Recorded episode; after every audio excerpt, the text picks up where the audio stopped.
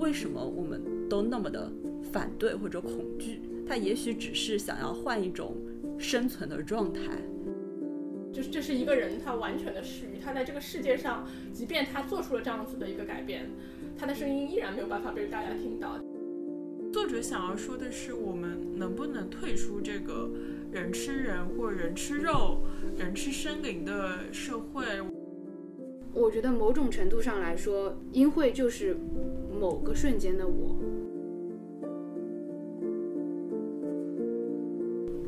听众朋友们，大家好，欢迎收听新一期的活久见电台，我是 Miss 马，我是 AZ，我是 Never，我是峰峰。嗯，今天活久见电台讨论的书籍是韩国作家。呃，韩国女作家韩江的《素食者》，二零一六年就是韩江的这部小说《素食者》，他击败了呃两位诺贝尔文学奖得主帕慕克和大江健三郎代表作《我脑袋里的怪东西》《水死》，然后还有阎连科的四书以及那不勒斯四部曲的中曲，然后获得了布克奖。呃，然后当时布克奖文学呃布克文学奖的主席给他的评论是：《素食者》以一种抒情却又撕裂的风格。将柔情和恐怖微妙地融为一体，揭示出强烈反抗对女主人公和她身边所有人的冲击。这本凝练精美而又令人不安的书将长久萦绕于人心，甚至潜入读者的梦中。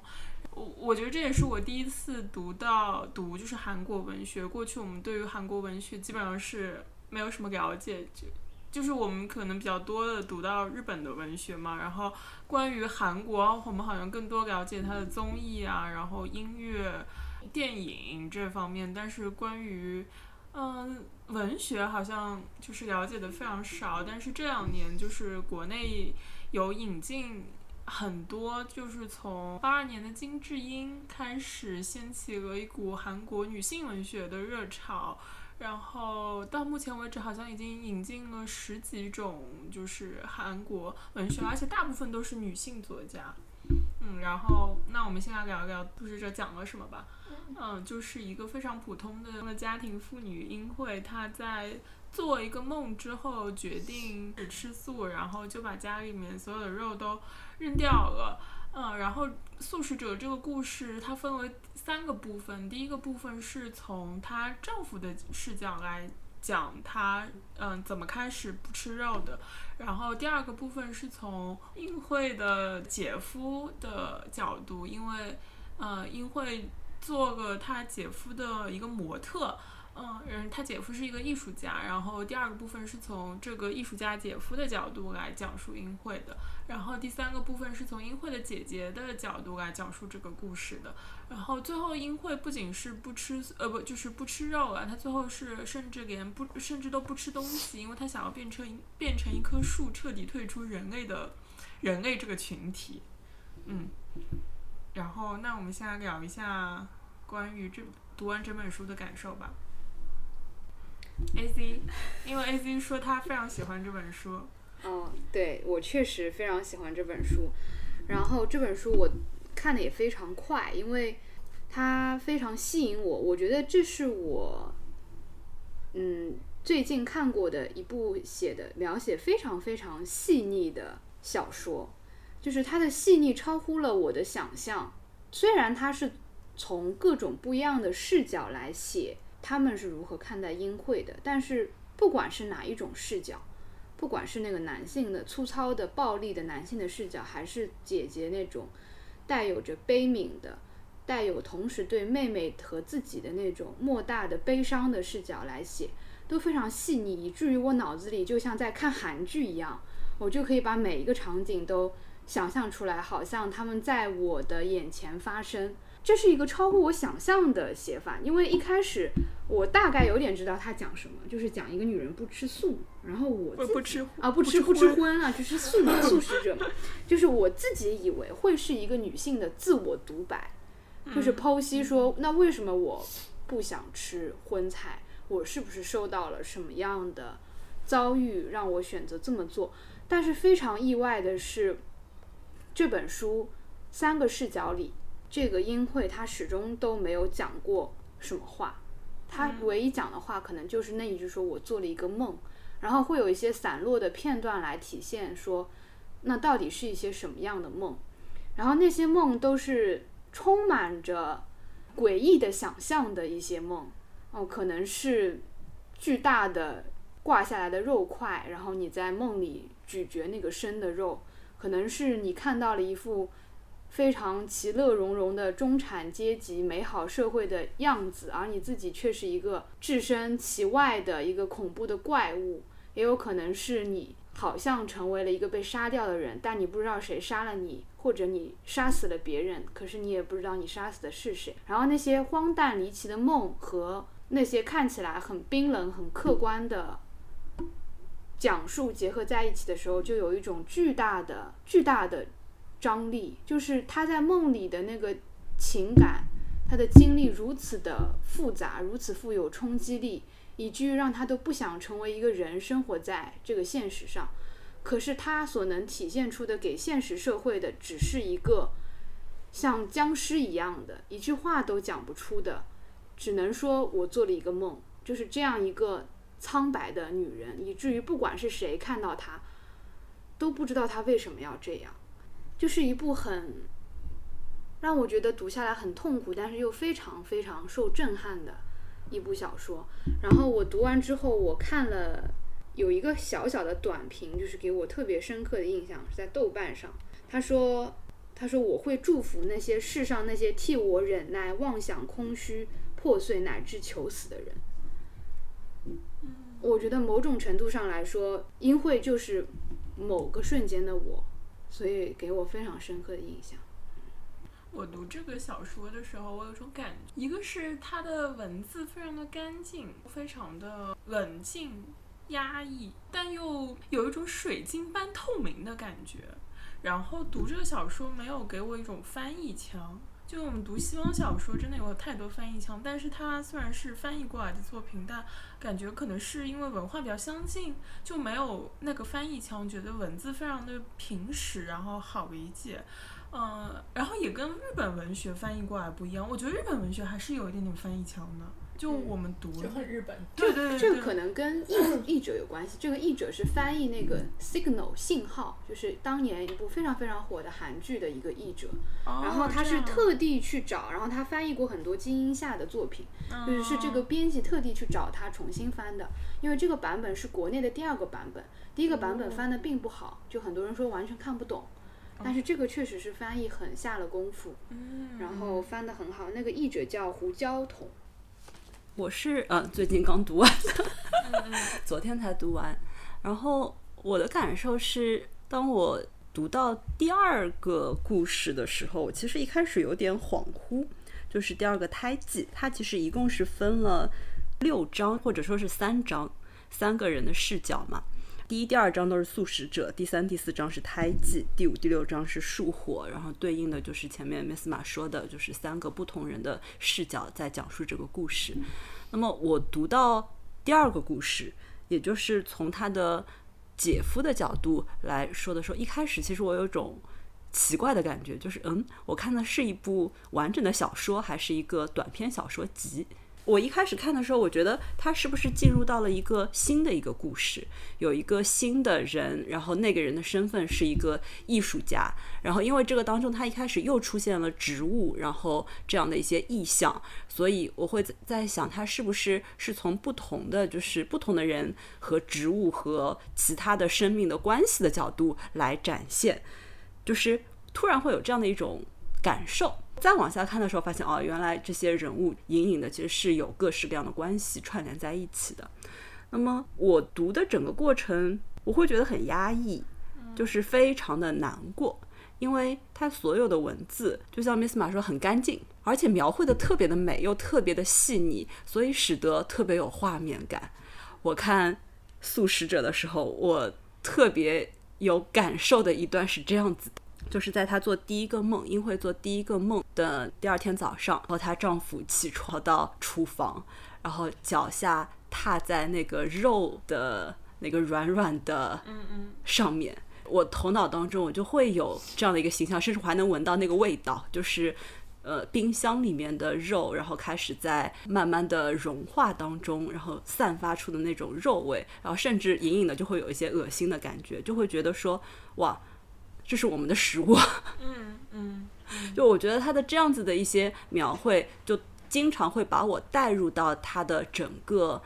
作品在叙述的事情当中。然后对于第二部分讲胎记的那部分，其实这一部分我非常喜欢，我喜欢这一部分，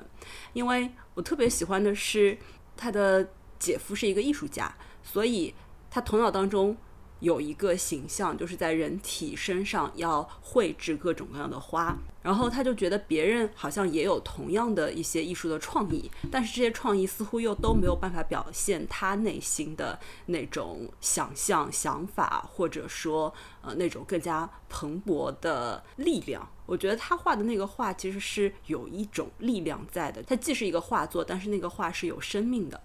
所以。我后来看这一段，看他一步一步，就是包括在自己身上画上了这些花，然后和他的这个小姨子发生了一段性关系的时候，其实我没有觉得这是一种乱伦啊，或者说，嗯，一种我真的是会从一个艺术的角度去看待他们，甚至是那样子在欣赏他们。所以当第二天早上这个姐姐出现的时候，我觉得，哎，就如果如果他姐姐没有出现。我会觉得，也许，也许故事会是不一样的走向，就是他们可能可以带着身上的彩绘，然后过一种，就是类似于两面的人生。嗯哼，嗯，就我会有那样子的隐隐的期待，我会觉得他姐姐的出现其实使得整个故事就急转直下。然后这一段当中，我头脑当中会出现一些画面，我已经不记得这个画面是书书的描绘让我在头脑当中形成的，就是女性躺在那边，身上画各种花儿，然后花甚至会长出来，就是它不仅是在皮肤上会长出来，长长到整个画面当中。我不知道是书给我的，还是我真实的看到过这样的画作。我刚刚试图想要找一找有没有，因为我就是有这个感觉，我觉得我看过类似的画。然后当时看那个画的时候，就特别受到震撼，因为我会觉得，虽然动物和植物，人是作为一种动物和植物是有某种的天然的分界的，但是这种分界在很多时候，这个分界真的存在吗？有没有可能去打破那种封建？这是我感觉我看到过那幅画的时候，我头脑中想的事情。所以这本书到后来的走向，就是英会说他希望成为一棵树，或者说他就是一棵树，他就变成了一棵树，他要倒立着然后来生长的时候，我会觉得有虽然很阴很阴间这个讲法，但是我会觉得挺美的，有一种有一种。美学的感受在当中。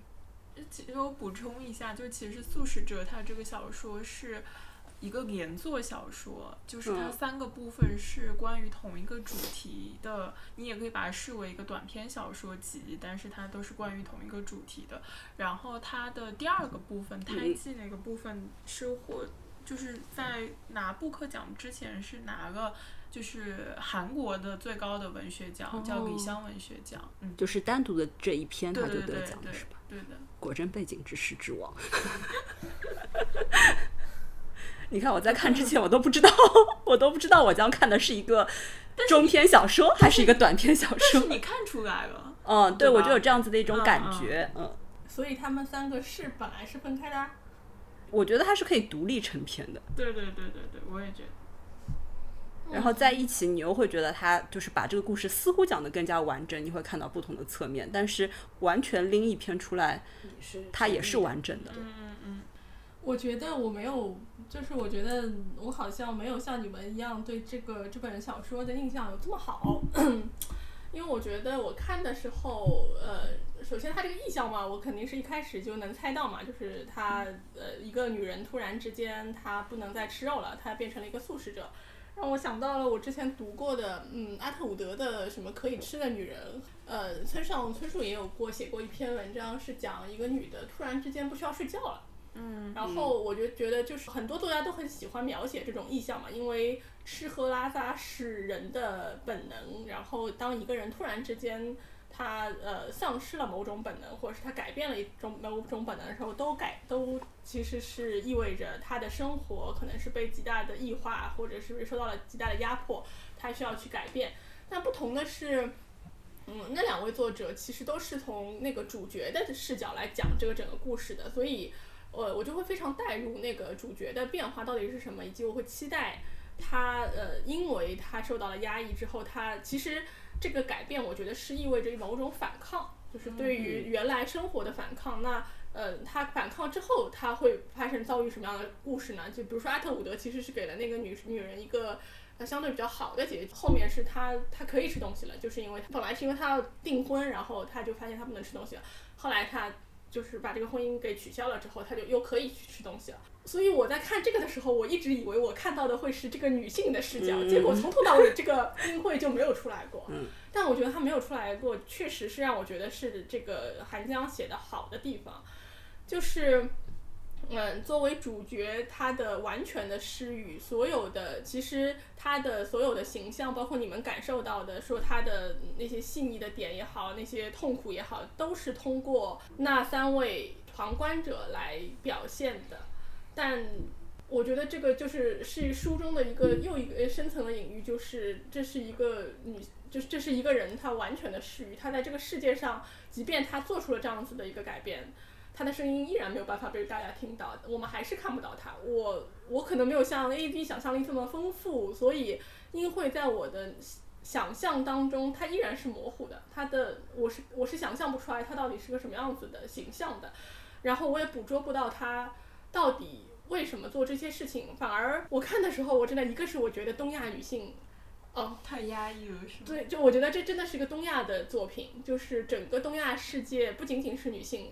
我觉得每人就是，我觉得这个东亚世界就是一个人吃人的世界，每个人其实都在被啃食，都在被被压迫。然后同时，我又我在看的时候，我又我又深感自己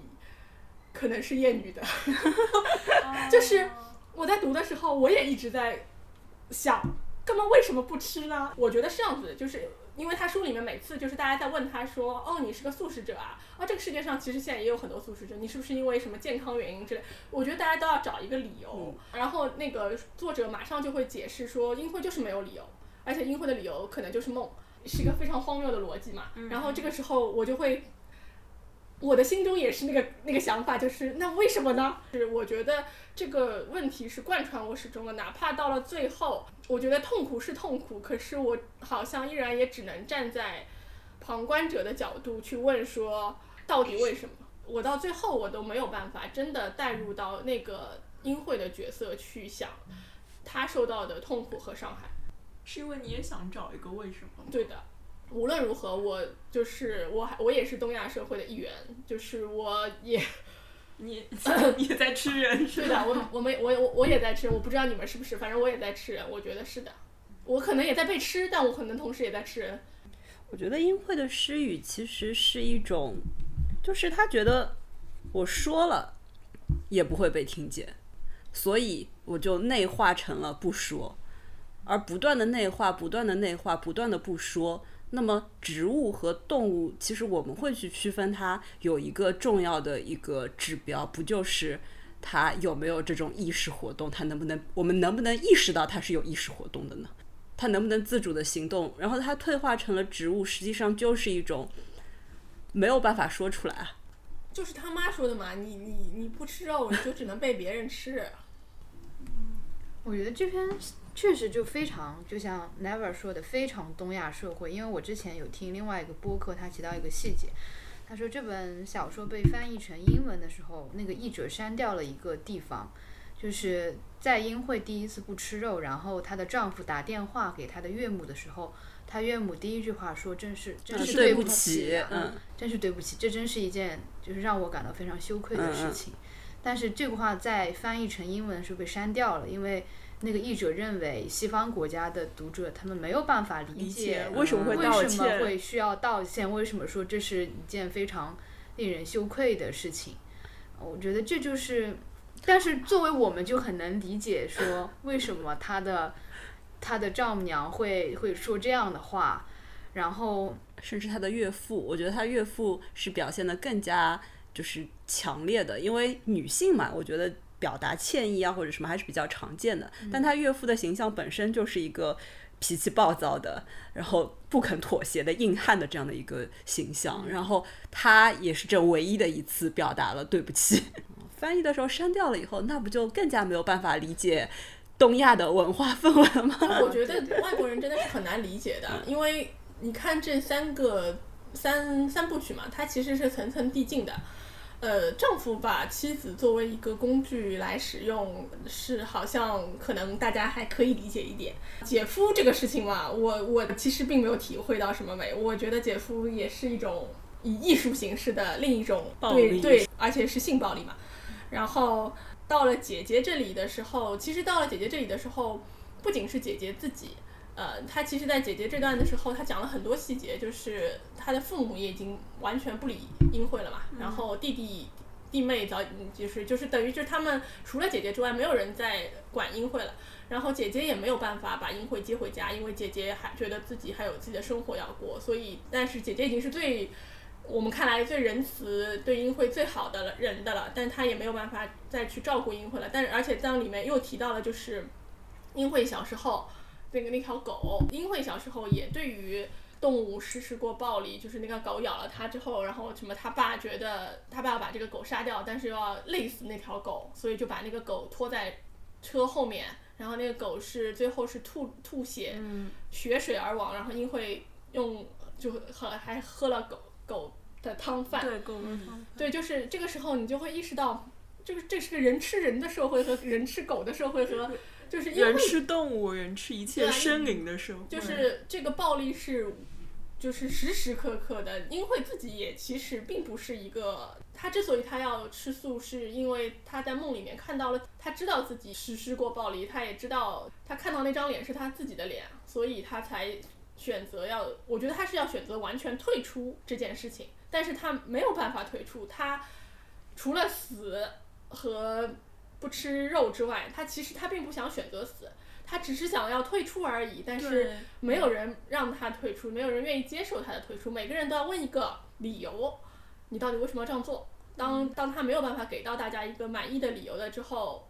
他就只能被吃掉了。我确实在读完这本书之后，因为 Never 不是也说你在看这本书的时候，就是突然觉得吃的肉有一点恶心，有一点恶心嘛。我也是。就是我我我觉得作者想要说的是，我们能不能退出这个人吃人或人吃肉、人吃生灵的社会？我们能不能就是因为我们的生活当中面临着很多暴力，在这本书里面，就他以一个非常嗯平实，然后比较冷静的笔调，其实写了很多暴力，比如说呃丈夫对妻子的精神暴力。呃，就是精神冷暴力，然后父母父亲对女儿的肢体的暴力，姐夫对他的性暴力，就是各种各样的暴力，包括呃吃肉本身也是一种对另外的动物的暴力。那我们能不能退出，真正退出这样一个让暴力无限循环的一个世界？但某种程度上，我觉得讲到暴力，它就不仅仅是东亚社会了，只是东亚社会显得更加的明显，就人吃人就更加的赤裸。但其实，呃，只要生活在这个世界，在任何一个地方，我们在人群，我们在人类的队伍当中，我们就不断的在实施暴力，对其他的，就哪怕不是这些精神暴力。呃，性暴力，我们也依然在对其他的生物进行暴力，但我们能往哪儿去呢？我觉得这个这本书的结尾其实是非常绝望的，就是你不可能消除暴力，因为他最后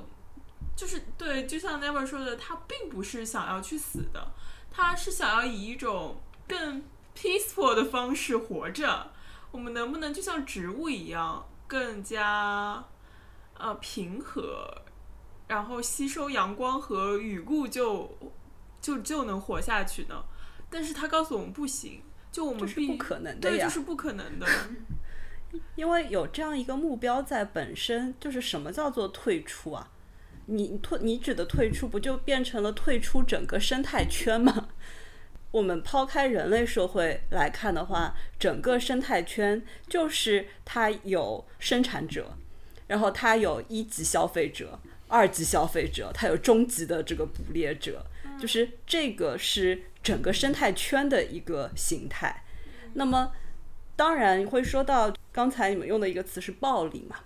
那么这种暴力多少限度是一个正常？整个生态圈当中，其实只有少数的生产者，对吧？他是直接把阳光、雨露，然后合成能量的。大部分人都是一个消费者。那么你作为一个消费者，实际上你总是处在一个中间状态。你既需要去消耗，这个消耗既是物质上的，也是精神上的。你需要别人，你可能会压迫到别人。当然，在另一些情况下，你可能会被压迫，因为只要发生关系，就是只要建立联系，那么这种联系就不可能是绝对的对等、平等，然后没有摩擦和挤压的。特别是就是当你关系进入到亲密关系的阶段的时候，为什么不能有平等的关系？这就看就是不，比如说不同的人对平等本身就会有不同的一个理解和认识，就是没有绝对意义上的平等嘛，就是不可能一直像，就是我的理解是亲密关系它不会像，就像一个天平，就它不可能时时刻刻都是两边都是一样重的，它一定会有一些上下的交交动，就是搅动嘛。我觉得素食者另外一个比较大的主题是你能不能被理解的问题，就是我觉得这个恐怖的点就在于，因为它不光是没有办法退出的问题，是没有人能理解他。一个人活在这个世界上，跟你关系最亲密的那些人，父母、嗯，兄弟姐妹，你的亲近的亲戚，你的丈夫，嗯，没有一个人可以理解为什么。就是没有一个人问他一句：“你为什么这么做？”他说：“问了他说我做了个梦，没有然后了呀。”那也没有人问他一句：“那你做了什么样的梦？”问了呀，他没说，他觉得人家不理解，所以他没有怎么仔细的讲。那为什么人家为什么他会有这样的感觉呢？就是他觉得他没有都没有办法向他最亲近的那些人说出这个梦的内容，他就完全的失语。这这不觉得是一个非常恐怖的事情吗？就是包括他的姐姐，其实最最后他的姐姐，我觉得某种程度上才理解了他。就是他姐姐说：“我们不要不要再治疗了。”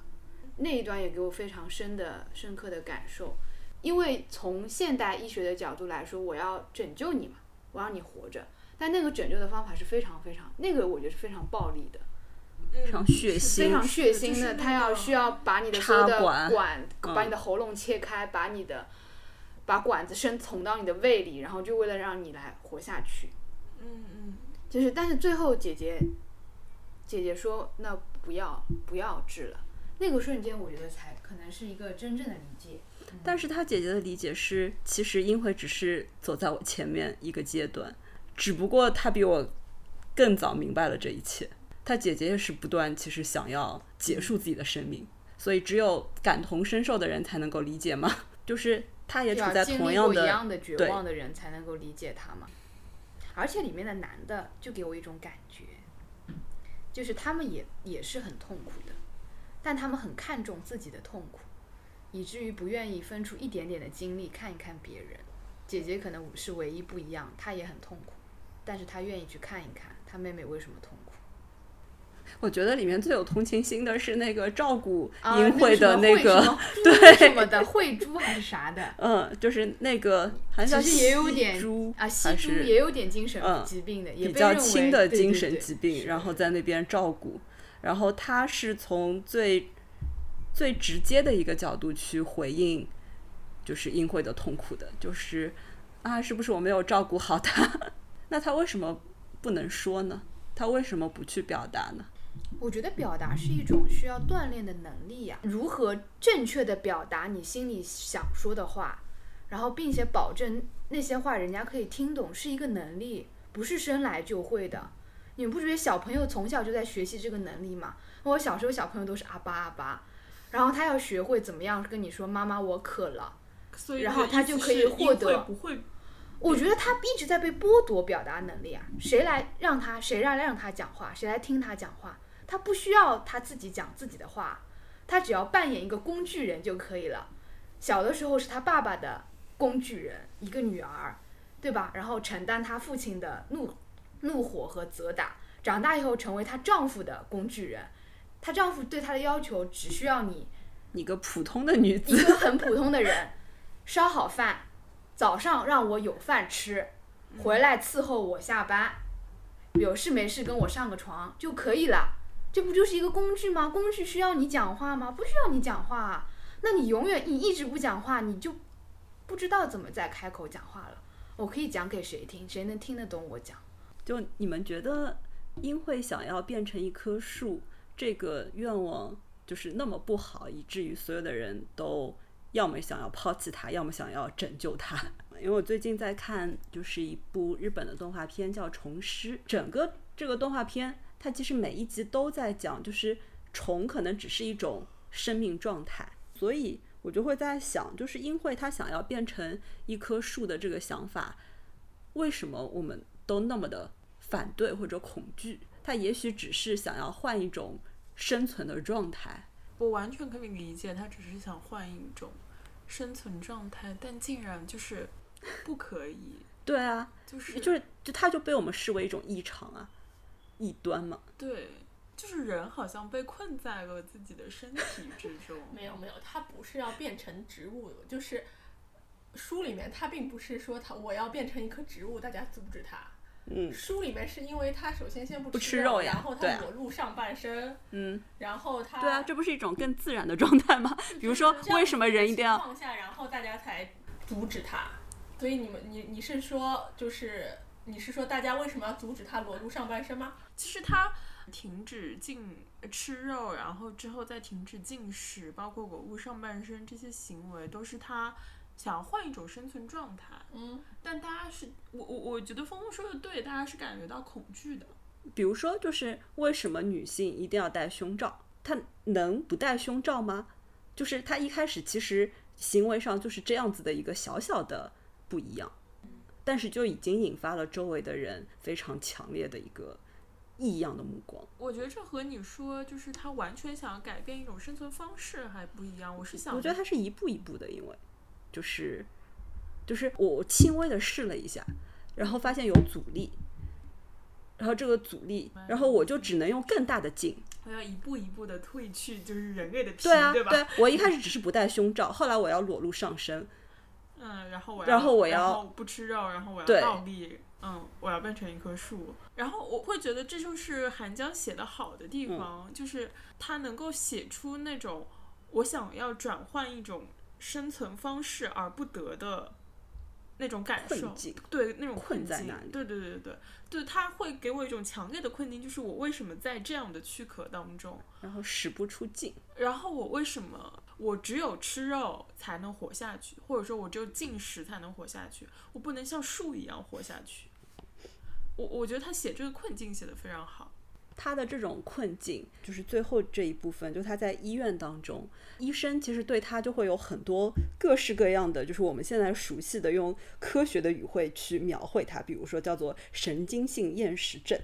然后还是什么精神分裂，或者是被害妄想症。就我们似乎觉得给这样子的一个行为贴上了这样的一个名称的标签，我们就可以按照对，就可以按照这种方式去去重新把它治疗对，把嗯它拉回到正道。啊，这就让我想到那个非常有名，就是非常常听到的那个精神病人的故事，就是他想象自己是一颗蘑菇，然后他的医他的医生就撑了把伞在他旁坐在坐在他旁边说：“我也是一颗蘑菇。”然后你你就会感觉到，就是生命的形式之间是如此的不可相通。所以有的时候，是不是这样子的一些精神病人才是更加明白了某种实质呢？或者说他想探索某种不同而不得？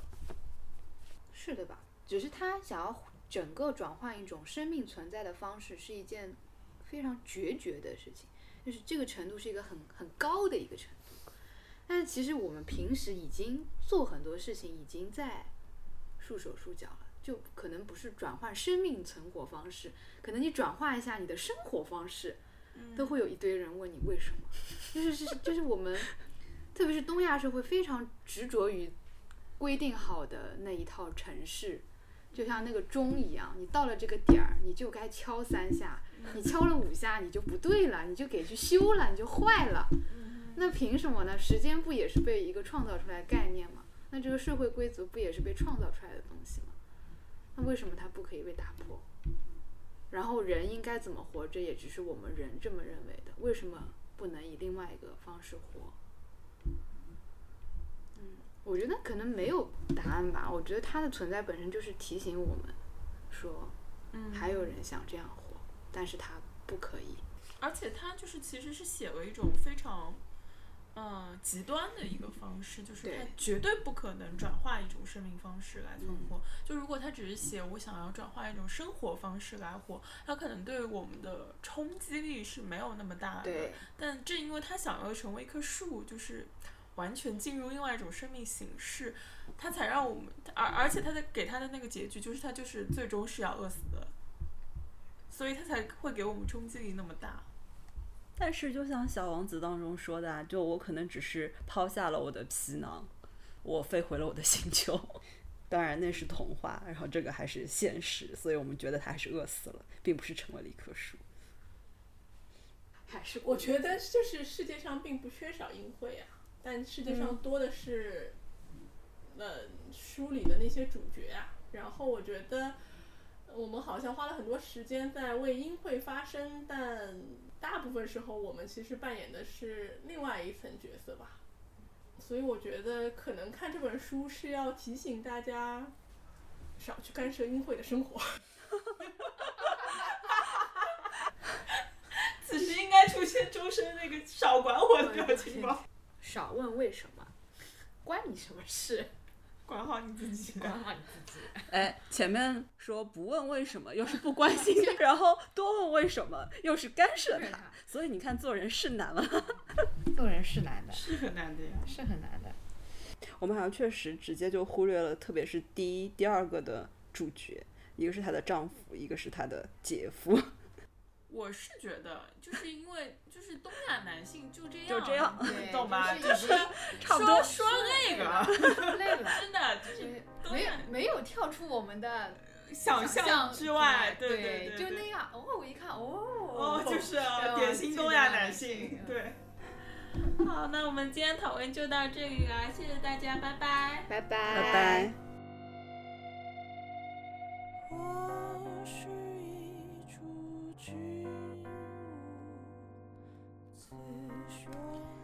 感谢收听活久见电台。你可以在喜马拉雅、小宇宙、Podcast、Spotify 搜索“活久见电台”，关注我们；也可以搜索微信公众号“一颗赛艇 YKST” 收听节目。祝你早安、午安、晚安。